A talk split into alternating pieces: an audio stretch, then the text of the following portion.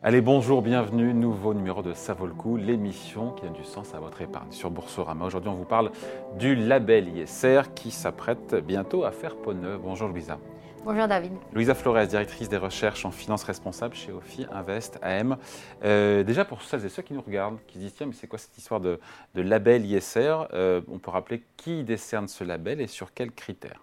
Ce label, il est donné par le ministère de l'économie et des finances. Il a été lancé en 2015 à l'intention des particuliers qui voulaient mieux connaître qu'est-ce que c'est l'ISR, comment consommer ces genres de produits en tant qu'épargnant. Maintenant, il y a une réforme, donc c'est la troisième version de ce label qui est en cours et en débat actuellement.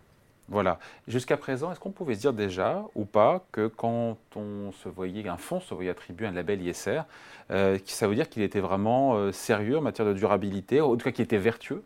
Euh, en matière de responsabilité sociétale, sociale, euh, d'impact sur euh, le climat, sur l'économie, ou pas suffisamment, et c'est pour ça qu'il y a des nouvelles versions, des refontes? Les grands publics aujourd'hui, les enquêtes nous disent qu'il est un petit peu plus exigeant. Donc, c'est-à-dire qu'ils s'attendent, par exemple, qu'il n'y ait pas seulement des exclusions, mais qu'ils puissent investir dans des secteurs de l'économie vertueux. Donc, oui, il y a des attentes plus fortes, il y a un niveau d'exigence plus important par rapport à ce qui a été fait jusqu'à présent. Hum. Et c'est vrai qu'il y a, y a 1200 fonds qui ont euh, à peu près, hein, doit mouiller ce label ISR, euh, label français. Euh, certains ont dit, et c'est pour ça que cette refonte, certains dit, mais c'est trop, il y a trop de, c'est peut-être pas assez exigeant. Au moins ça a le mérite d'exister, c'est important qu'il y ait déjà ce label. c'est un premier filtre, mais il fallait aller plus loin, d'où la refonte actuelle. Oui, exactement.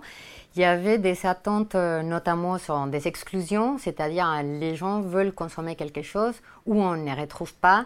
Euh, des entreprises associées à des produits ou des secteurs d'activité qui semblent controversés ou qui semblent faire du mal à la planète ou aux hommes. Donc, euh, d'où l'intérêt d'intégrer des nouvelles exclusions. Ils voulaient aussi plus d'exigences sur la sélectivité qui ont choisi au sein de ces, de ces labels. Et c'est pour ça qu'il y a eu toute une discussion. Ça fait à peu près six mois qu'on est en plein débat. Après, c'est vrai que sur ces 1200 fonds, 170 ont du Total Énergie en portefeuille. Et c'est vrai que pour beaucoup d'investisseurs, d'épargnants, c'est problématique. Oui, c'est un des secteurs d'ailleurs aujourd'hui qui est concerné. C'est plutôt les entreprises qui produisent du pétrole et gaz non conventionnels. Donc les seuils intégrés dans cette nouvelle euh, euh, refonte du label font exclure des secteurs comme Total Energy. Et il est vrai, il est certain que pour les grands publics, ils ne s'attendent pas du tout que d'entreprises de ce type soient investies dans un portefeuille ISR. Donc il y a un besoin, Louisa, euh, impérieux que ce label fasse peau neuve pour convaincre les épargnants de son efficacité, qui ne voit pas ça comme un simple outil marketing, parce qu'il y a un intérêt des épargnants pour une épargne durable, responsable, à impact positif, mais il faut faire ses preuves, il faut que les fonds fassent leurs preuves. Oui, tout à fait, surtout que selon les enquêtes, on voit que les jeunes épargnants voient un outil, un levier important dans les labels ISR pour générer un impact à travers l'investissement.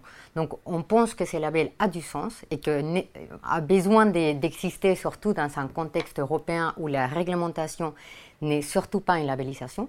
Donc il faut les refaire, il faut les repenser pour répondre aux attentes du grand public, mais aussi des investisseurs hmm.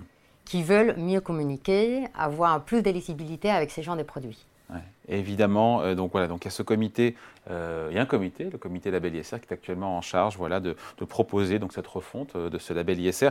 Quelles sont les propositions qui sont sur la table, table du ministre à Bercy, du ministre de l'économie Bruno Le Maire, qui aura à choisir je vais résumer ça en trois propositions. La première, c'est l'exclusion des nouveaux secteurs d'activité comme les tabacs, comme les pétroles et gaz non conventionnels, mais aussi des exclusions liées à des violations du pacte mondial. Deuxièmement, il y a une exigence pour faire plus de sélectivité, c'est-à-dire exclure les émetteurs moins bien disants. Avant, on excluait 20% des émetteurs. Maintenant, on va passer à un filtre de 30%. Et troisièmement, il y a un biais climat dans le sens où il va falloir étudier les plans de transition des entreprises qui sont dans des secteurs carbone intensifs. Donc ça, c'est les principales modifications. Donc en gros exclure euh, les producteurs de euh, les producteurs de comment dire de les nouvelles productions, euh, enfin tous les acteurs qui ont des nouvelles productions dans les énergies fossiles type pétrole ou gaz. Non conventionnelles. Non, non conventionnelles. Non conventionnelles. Donc par exemple, aller explorer dans l'Arctique, c'est considéré du non conventionnel. Par exemple, pétrole et gaz de schiste. Donc toute entreprise qui a plus de 5% de production dans ce type d'exploration non conventionnelle sera exclu dans les labels ISR, ce qui est une demande forte du grand public euh, aujourd'hui. Donc des exigences plus fortes en, matière de, climat. Tout ça, évidemment, ce sont des propositions, ça va dans le bon sens, c'est positif. Après, voilà, euh, ce comité du label, présidé, je le rappelle, par Michel Papalardo, qui est venu nous voir d'ailleurs, c'était avant l'été, euh, pour nous faire part notamment de ses conclusions. maintenant, c'est du ressort du ministre de l'économie de décider de l'ampleur, quelque part de l'ampleur de la réforme de ce label. Oui, et surtout, je pense qu'il peut y aller plus loin. C'est-à-dire qu'on voit que l'épargnant, euh, il est en quête des éléments peut-être plus liés à la contribution, à l'impact.